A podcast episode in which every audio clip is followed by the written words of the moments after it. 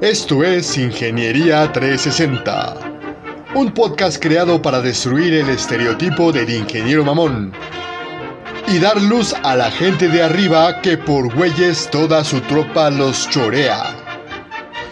Alerta, si escuchas este programa, jamás volverás a ver la ingeniería de la misma manera. Y ahora, comenzamos.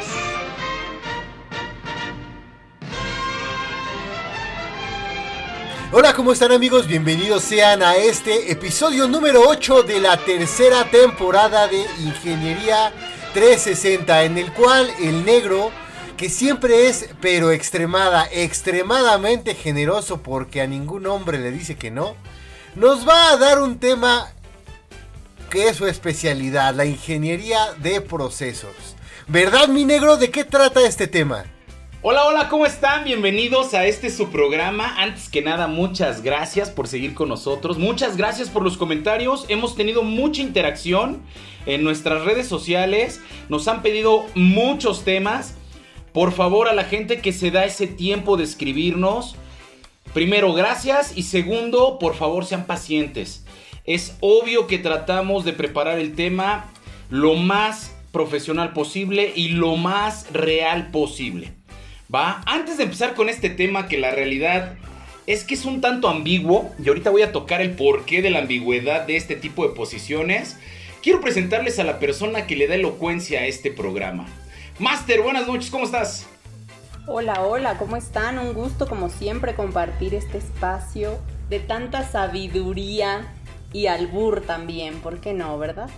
Un gusto como siempre, esperemos que disfruten mucho este episodio. Escríbanos, estamos muy emocionados de leerlos siempre que nos cuenten sus anécdotas porque híjole, nos recuerda nuestros inicios y nuestra vida actual y todo y nos da muchísimo material para hacer episodios. Pero bueno, para entrar en detalles de lo que hace un ingeniero en procesos, a ver negro, platícanos por favor. E iniciaba yo el tema diciendo que es algo súper ambiguo, ¿no? Y voy a explicarme. Tú vas a darte cuenta que los perfiles van a cambiar dependiendo del tamaño de la empresa. ¿Qué significa esto, cabrón? Que cuando ves una pinche empresa súper grande, súper estructurada, metida en un corporativo, con perfiles de puesto, güey, es más, con un proceso muy robusto, tanto de reclutamiento como de trabajo y desarrollo del personal, así como de cultura organizacional, pues vas a encontrarte la empresa chiquilla, mediana, alguna pyme por ahí, que te va a pedir prácticamente las perlas de la Virgen con un salario mediocre. Y vamos a empezar a trabajar con este proceso, precisamente. Vamos a hablar de la empresa grande, güey, de la empresa estructurada. Para una empresa grande y una empresa estructurada, el ingeniero de procesos, valga la redundancia, se dedica a documentar los procesos de la empresa. Esta documentación está basada obviamente en toda la funcionalidad tanto de la máquina como de la operación. Es la llamada estandarización. Y mucho de lo que nos va a servir acá, por un lado, en el tema del labor o de, la, de la mano de obra, pues va a ser el tema del estudio de tiempos y movimientos. Va a ser la ejecución de las actividades cada que es interrumpida la máquina. Regularmente, por el grado de automatización o por el nivel de máquinas que utilizan este tipo de empresas, la máquina ya está configurada para darte un tiempo ciclo. Por lo tanto, no requieres estudiarla. Lo que necesitas saber es cuánto tiempo para entre operación y operación o entre ciclo y ciclo. ¿Sale? Es bien importante que tengamos claro que esta es una empresa grande, en donde la documentación va siendo cada vez más fina. O sea, esta parametrización de máquina, pese a que la máquina te da el tiempo ciclo, va a cambiar por el tipo de producto o modelo que estás desarrollando. ¿Sale? Hay una máquina que puede estar operando con 6 modelos diferentes, con 10, con 100, con 1, dependiendo el tipo de línea y fabricación que tenga. ¿No? Puede ser una fabricación en masa y a lo mejor solamente tienes 3 catálogos o 3 códigos de producto. Puede ser una fabricación múltiple y probablemente manejas hasta 50 códigos dentro de la misma máquina, ¿no? O muchas máquinas que trabajan con esos códigos y vas distribuyendo las cargas según la capacidad, tiempos de cambio, etcétera, etcétera. Que aquí viene otra parte. Lo que le adjuntan a veces a este trabajo del ingeniero de proceso es precisamente nivelar la línea. ¿Qué significa esto? Yo en todos mis procesos, ya lo hemos platicado anteriormente, tengo diferentes capacidades. Pero al final del día, el cuello de botella me va a marcar el tiempo de fabricación. Aquí un ingeniero tiene que establecer a cuántos turnos va a trabajar cada una de las operaciones o centros de trabajo, va a establecer de qué manera se nivela el proceso dentro de, la, eh, dentro de las instalaciones y de qué forma puedes tener un flujo continuo dentro del proceso, ya sea desarrollando IPKs o In-Process Kanban, ya sea eh, desarrollando diferencia de turnos, eh, líneas flexibles, operaciones flexibles, usuarios o operarios flexibles incluso, que estos son aquellos que pasan de una forma de producción, puede ser una producción semiautomática, a otra línea de ensamble, ¿no? Son gente que está cambiando continuamente de operación. Ahora, esta es la empresa Choncha, ¿no? Y lo que te estoy diciendo es un trabajo monumental, tan solo el estudio de tiempos y movimientos representa un gran trabajo. La parte de la documentación, hablando de procedimientos, ayudas visuales, fichas técnicas, manuales, etcétera, también es toda una chamba. Sobre todo porque vienen los temas de actualización cada que cambias algo dentro del sistema. Entonces, para eso tienes como respaldo un sistema de gestión de calidad, el cual se encarga de estar haciendo estas validaciones y revisiones eh, temporales, ya puede ser por año o semestrales, dependiendo cómo se mueve la empresa en términos de sus productos. Esto, insisto, hablando de una empresa estructurada. Ahora, no perdamos de vista que cuando tú te vayas a postular como ingeniero de procesos, independientemente de que sepas hacer un estudio de tiempos, independientemente de que, sepas hacer procedimientos, regularmente te van a pedir que tengas conocimiento del proceso que vas a estudiar. Es decir, si vas a entrar a una troqueladora, pues van a pedirte como experiencia que sepas algo sobre los troqueles. Si vas a entrar a una empresa de maquinados, pues te van a pedir experiencia sobre los NCs, sobre los tornos, sobre las fresas, sobre las máquinas que estén utilizando y el grado de automatización que tengan. ¿Por qué hablo del grado de automatización? No es lo mismo trabajar con un torno de banco a hacerlo con un CNC en donde clavas un programa o donde tienes que hacer la ejecución de un programa. Ojo con esto, en muchas empresas incluso te piden que tú desarrolles el programa. En muchas empresas incluso te piden que tú diseñes las celdas de manufactura. En muchas empresas te piden incluso que tú diseñes la forma en la que se va a transformar el producto. O sea, prácticamente esto es con empresas nuevas o donde adquieren muchos nuevos proyectos y empiezan a hacer la validación de cuáles serían las operaciones a utilizar. Ojo con esto, hay empresas que contratan ingenieros de procesos para auditar a sus proveedores. ¿Sale? Tal es el caso, por ejemplo, de Genoma Lab. Genoma Lab lo que hace como para los proveedores, y perdón por el comercialote, lo que hace con el proveedor es analizar su capacidad productiva para saber qué cantidad o qué volumen de demanda le va a dar. Genoma Lab obviamente tiene varios proveedores del mismo producto. Es una farmacéutica muy grande. Entonces, obviamente, tiene que asegurar que el just in time o el justo a tiempo de sus procesos se cumpla para evitar obviamente costos de almacenaje o costos por retraso, penalizaciones, etc. Es bien importante en este punto, insisto, no perdamos de vista que esto es una empresa grande. Hablemos ahora de una empresa pequeña.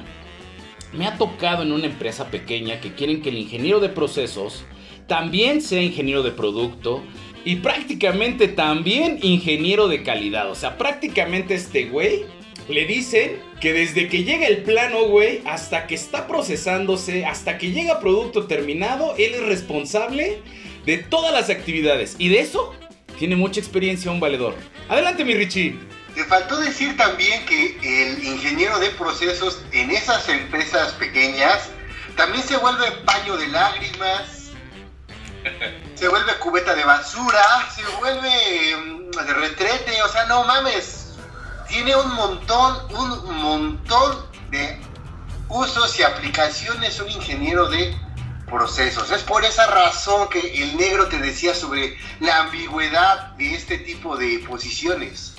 Fíjate lo, interesante que es este puesto, ¿no? Hace no mucho me tocó este, reclutar, solicitarlo, revisar perfiles, de armar desde la descripción de puesto hasta este, pues, todas las entrevistas correspondientes para, para un ingeniero de procesos.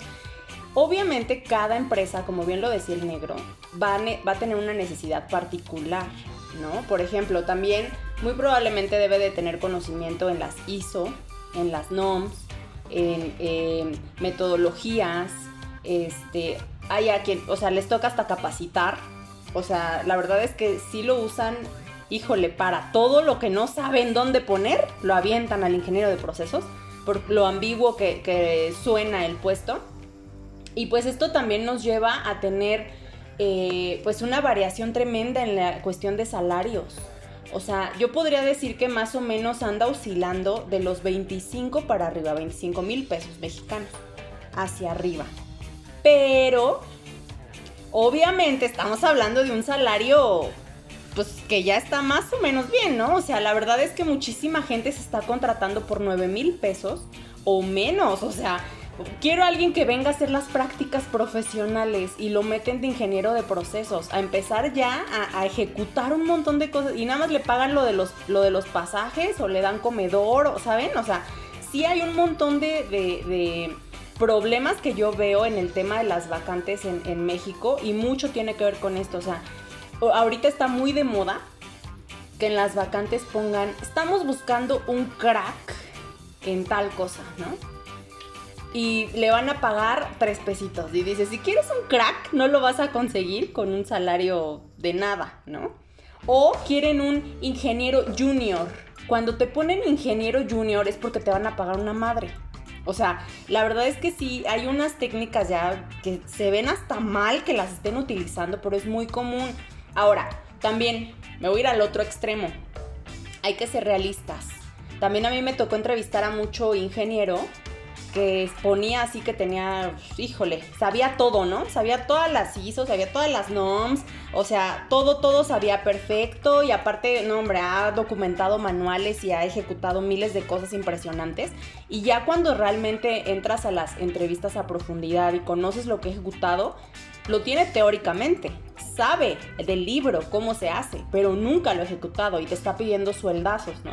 Entonces también hay que ser realistas con el campo, con las habilidades este, reales, las competencias reales, porque también si nos vamos a la parte de las competencias, el ingeniero de procesos trabaja con todas las áreas, con todas las gerencias, con todos los operadores. Entonces debes de tener una capacidad de comunicación asertiva muy, muy importante. Lo peor que te puede pasar es enemistarte con la gente, porque la gente es la que te va a decir lo que, lo que, lo que hace y tú vas a poder documentar a partir de la realidad. Entonces, es muy importante el tema, por ejemplo, la comunicación y la cuestión del análisis. Fundamental que sepas llevar la teoría a la práctica real.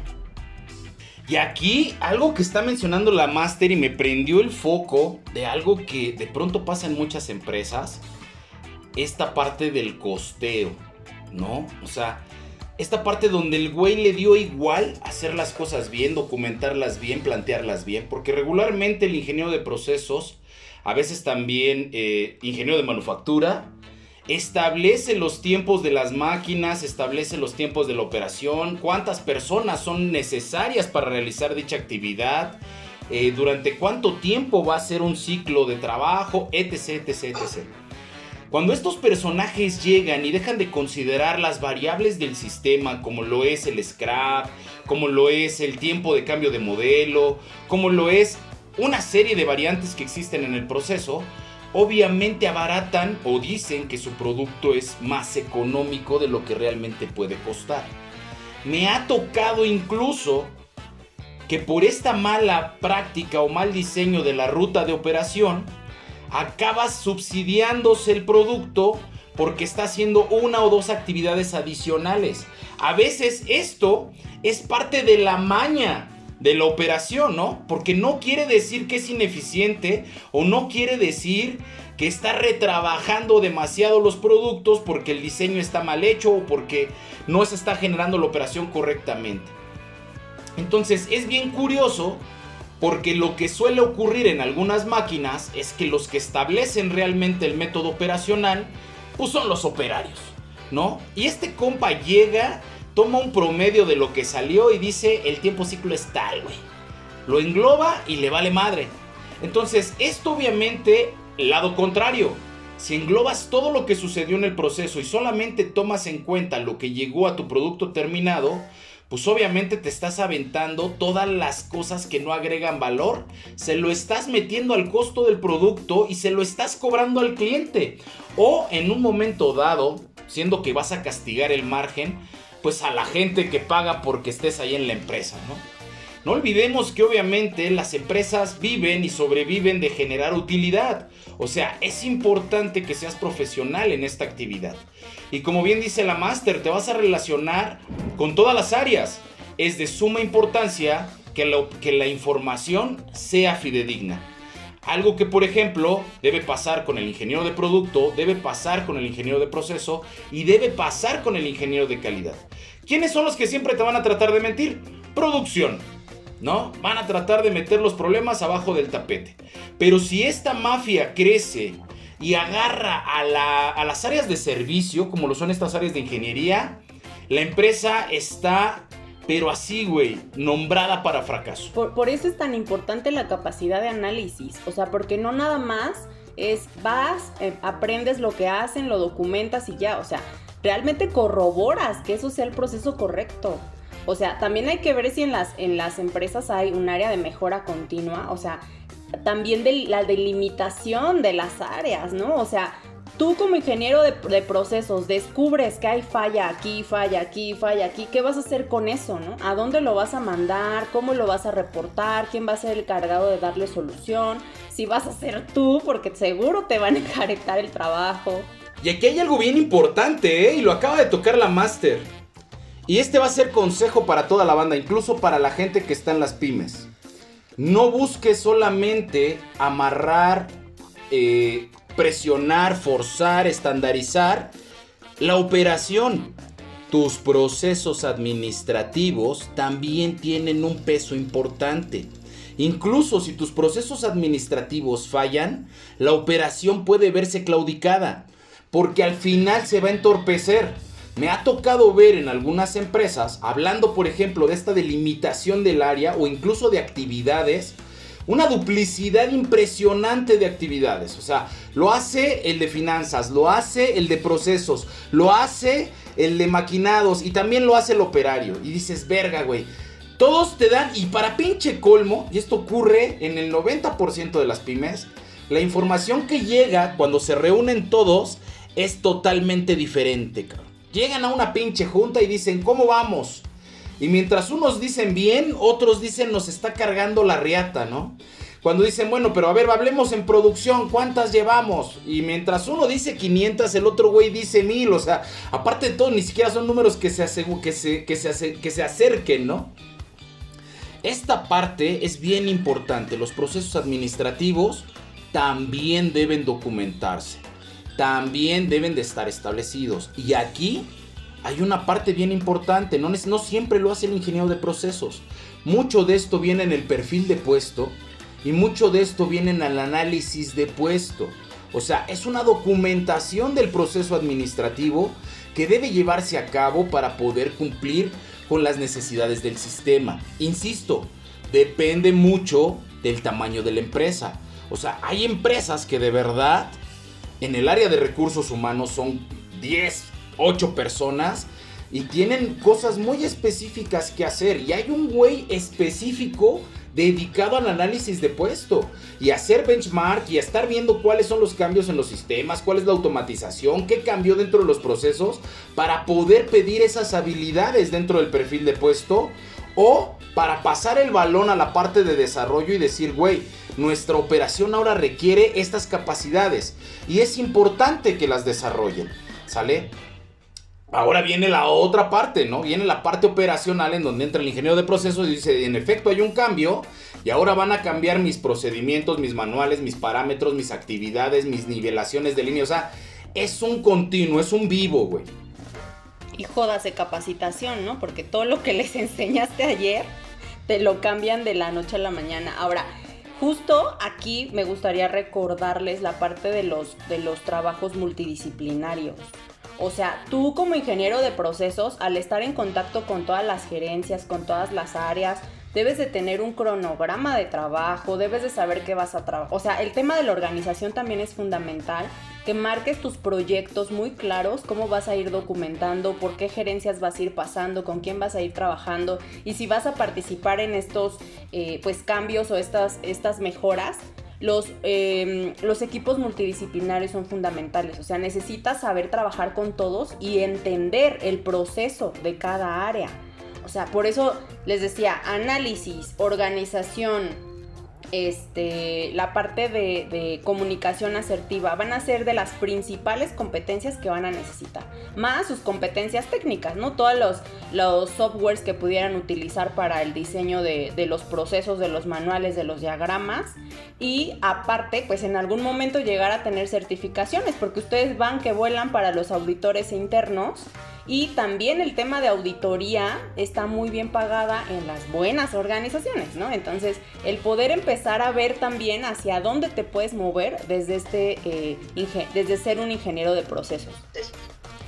Ahora, no olvidemos que una vez que está documentado un proceso, prácticamente es como decir que está controlado. O sea, sabes cómo funciona, sabes cuáles son sus parámetros, sabes cuáles son sus indicadores, sabes de qué manera lo vas a medir y por ende lo puedes mejorar. ¿Sale? Si ya está controlado, lo puedes medir. Si lo puedes medir, lo puedes mejorar. Y aquí viene uno de los brincos más importantes para los ingenieros de procesos. Cuando ya tienes experiencia y ya aplicaste ciertas actividades dentro de los procesos que dominas, es muy, es muy sencillo que te vuelvas consultor. O sea, en donde vas, documentas un proceso de manera inicial, porque no perdamos de vista esto, chicos. De pronto hay gente que llega a las empresas y dice, güey, Tú tienes que generar los procesos y quiere llegar a cambiar todo.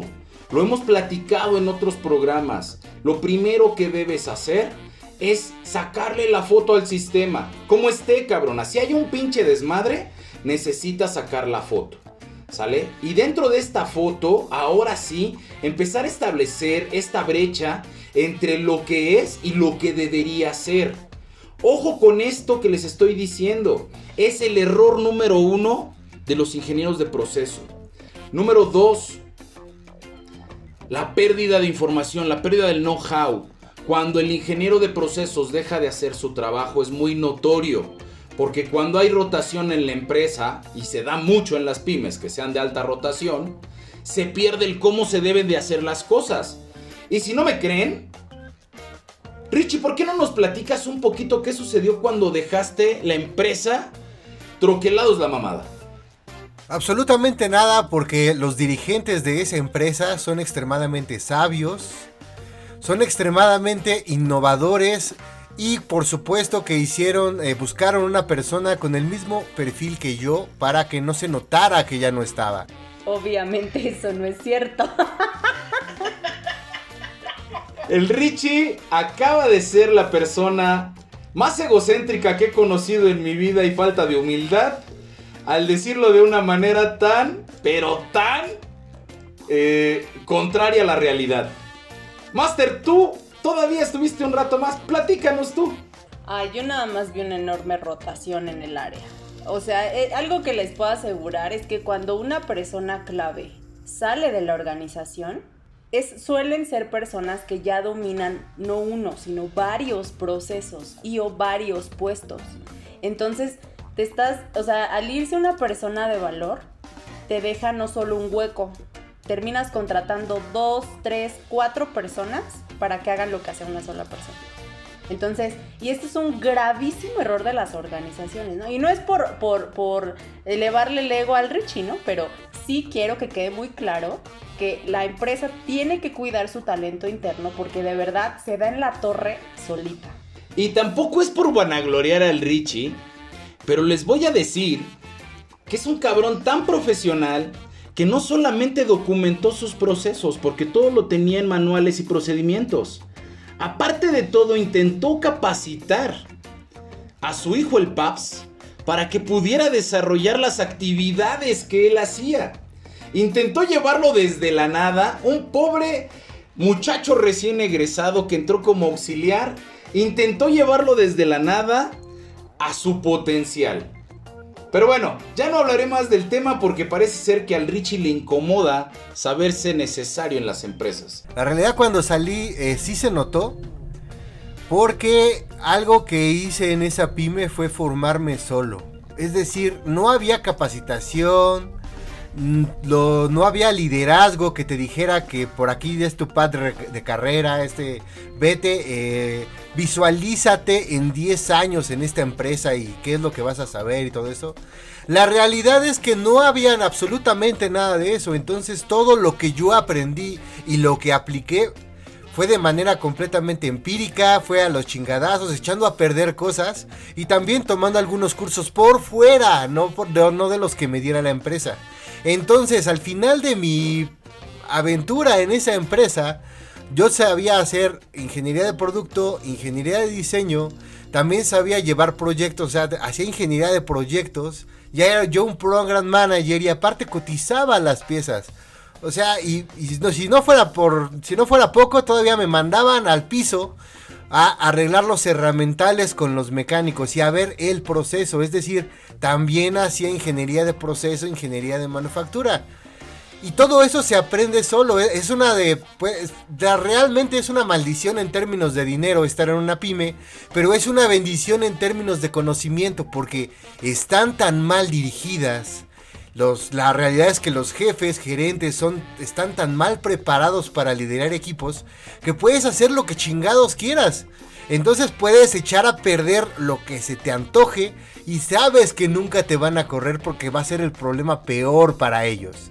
Y aquí no hay que perder algo de vista porque aquí, aquí sí tiene mucho que ver con la personalidad. O sea, Richie es un güey clavado y clavadísimo en resolver. O sea, es una persona que le gusta el acertijo, que le gusta crecer, que le gusta investigar, que le gusta salir. Y dice él es una bendición. Él lo está viendo desde su punto de cómo lo vivió y qué hizo él en ese proceso. Pero yo te puedo platicar que me he topado con gente que viene de una pyme con muy malas prácticas y que desafortunadamente cuando llegan a un trabajo donde está más estructurado o donde se tiene que trabajar de cierta forma, no logran adaptarse. Y van cayendo entonces de pyme en pyme haciendo malas prácticas. O sea, no perdamos de vista esto. Si te encuentras un Richie, apréndele, güey. Si no eres un Richie, cabrón, es momento de bajar los pies, güey. Es momento de bajar los pies y entender que todo en esta pinche vida es oportunidad, güey. Oportunidad de crecimiento para ti. ¿No hay quien te enseñe? Pues estás autodidacta, güey. Aplica, falla, equivócate, cáete, levántate, aprende. No hay pedo, güey. Pero no cometas el puto error, güey, de caer en la zona de confort, de caer en una pinche vida eterna en este tipo de empresas, porque hay cabrones así, que aunque ganen dos pesos, ahí viven toda su vida, cabrón. Y o de llevarte esas malas prácticas a otra empresa. La adaptabilidad es súper importante en las empresas. Y esto, esta adaptabilidad es para lo bueno y para lo malo. Porque muchas veces tú estás muy por encima de lo que te está pidiendo la empresa y ellos son los que tienen las malas prácticas. Y cuando tú empiezas a insistir en lo correcto, tú eres el inadaptado. Tú eres el que no está haciendo bien su trabajo y incluso eres una persona reactiva o negativa. Ojo con eso, cuida tus detalles. En mi aventura en Troquelados La Mamada, muchas veces le dije a mi jefe directo que no nos inventáramos nada. Ya era una empresa, entre comillas, automotriz. Pues hay una serie de herramientas, metodologías, procedimientos. Ya hay una forma de trabajar para una empresa automotriz. Le dije muchas veces vamos a alinearnos a lo que es industria automotriz. Nunca lo quiso hacer. Siempre le tenía miedo a todas las cosas. ¿Qué fue lo mejor que pude haber hecho? Fue irme. Porque esas eh, personas que no quieren cambiar, que se formaron todo el tiempo ahí, que usan al ingeniero de procesos, producto para hacer todo, güey, hasta para limpiar los zapatos, pues siempre van a tener esas malas prácticas, nunca los vas a hacer cambiar. Es cuando tienes que evaluar tu permanencia en esas empresas. Y ahorita que hablaba el Richie de las herramientas y también la Master mencionó las técnicas y algunas cosas que nos pueden habilitar para poder hacer nuestro trabajo de mejor manera, es bien importante. Hay muchas empresas, y la mayoría sí inicia, que buscan cómo maquillar el proceso para poder conseguir la certificación. ¿Cómo vas a saber si estás en una empresa de este tipo? Cada que hay una visita, güey, Barren, lavan el patio, limpian las ventanas, güey. Y por primera vez en seis años te limpian tu escritorio y te piden que lo tengas al pedo. Y se te olvida algo, negro. Falsifican a última hora la evidencia en las auditorías. Eso lo vi decenas de veces en Troquelado la Mamada. Falsificaban cosas, mandaban una pinche hoja para que la firmara alguien que entre comillas recibió capacitación para algo que lo firmaran de una vez y ahí le ponían tantita grasa como para que se viera más realista y que no era una pinche hoja que acababan de sacar de la impresora. No, pero que lo firmaran así, o sea, atrás del, del auditor. o sea, momento exacto en el que está la persona, maquíllatelo. o sea, tú pon que sí sabe, ¿no? O sea, es de verdad, a mí me hace muchísimo sentido todo esto que mencionan porque es triste, nosotros somos los que terminamos cayendo en estas empresas. Por eso es tan importante también abandonar cuando la empresa no va de acuerdo a tus valores. Porque sí puedes llegarte a contaminar de esas malas prácticas y cuando quieres entrar a una empresa internacional donde son muchísimo más cuidadosos de ciertos procesos, te ves muy mal queriendo hacer estas prácticas. O sea, también tienes que cuidar mucho tu imagen como empleado, como trabajador, porque al final es, parte de tu marca personal. Entonces tienes que cuidar mucho, mucho también en dónde y con quién te relacionas. O sea, yo, yo sí creo tan... Aparte, estas empresas son bien desgastantes. El, el, que todo sea urgente. Una vez me dijeron una frase que me hizo todo el sentido. Y es que la urgencia es para los pendejos. O sea, cuando todo es para ayer, es porque no hay nada de planeación.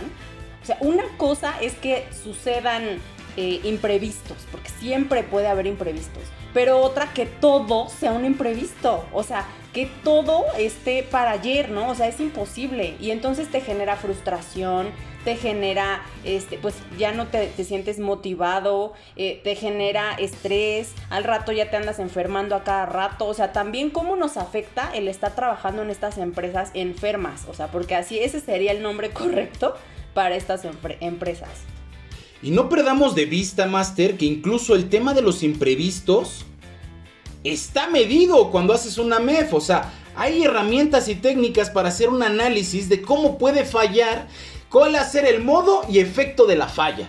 ¿No? Ya hay herramientas. El tema es lo que, lo que dices. La falta de capacitación, la falta de alineación con este tipo de herramientas o metodologías es lo que te vuelve inepto para poder operar.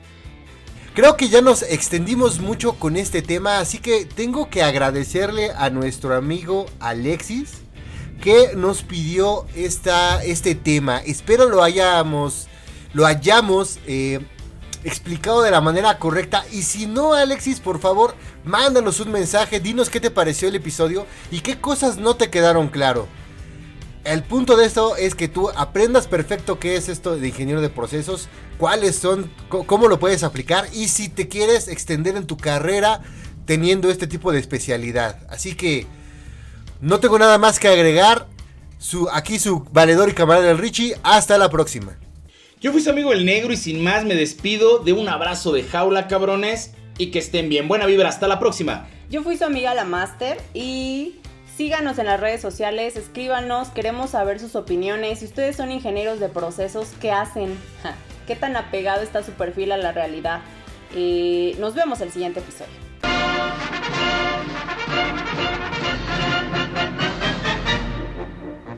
Esto fue una producción de Ingeniería 360. Y recuerda, para los procesos ocupas los sesos. Y para aquello, también. Hasta la próxima.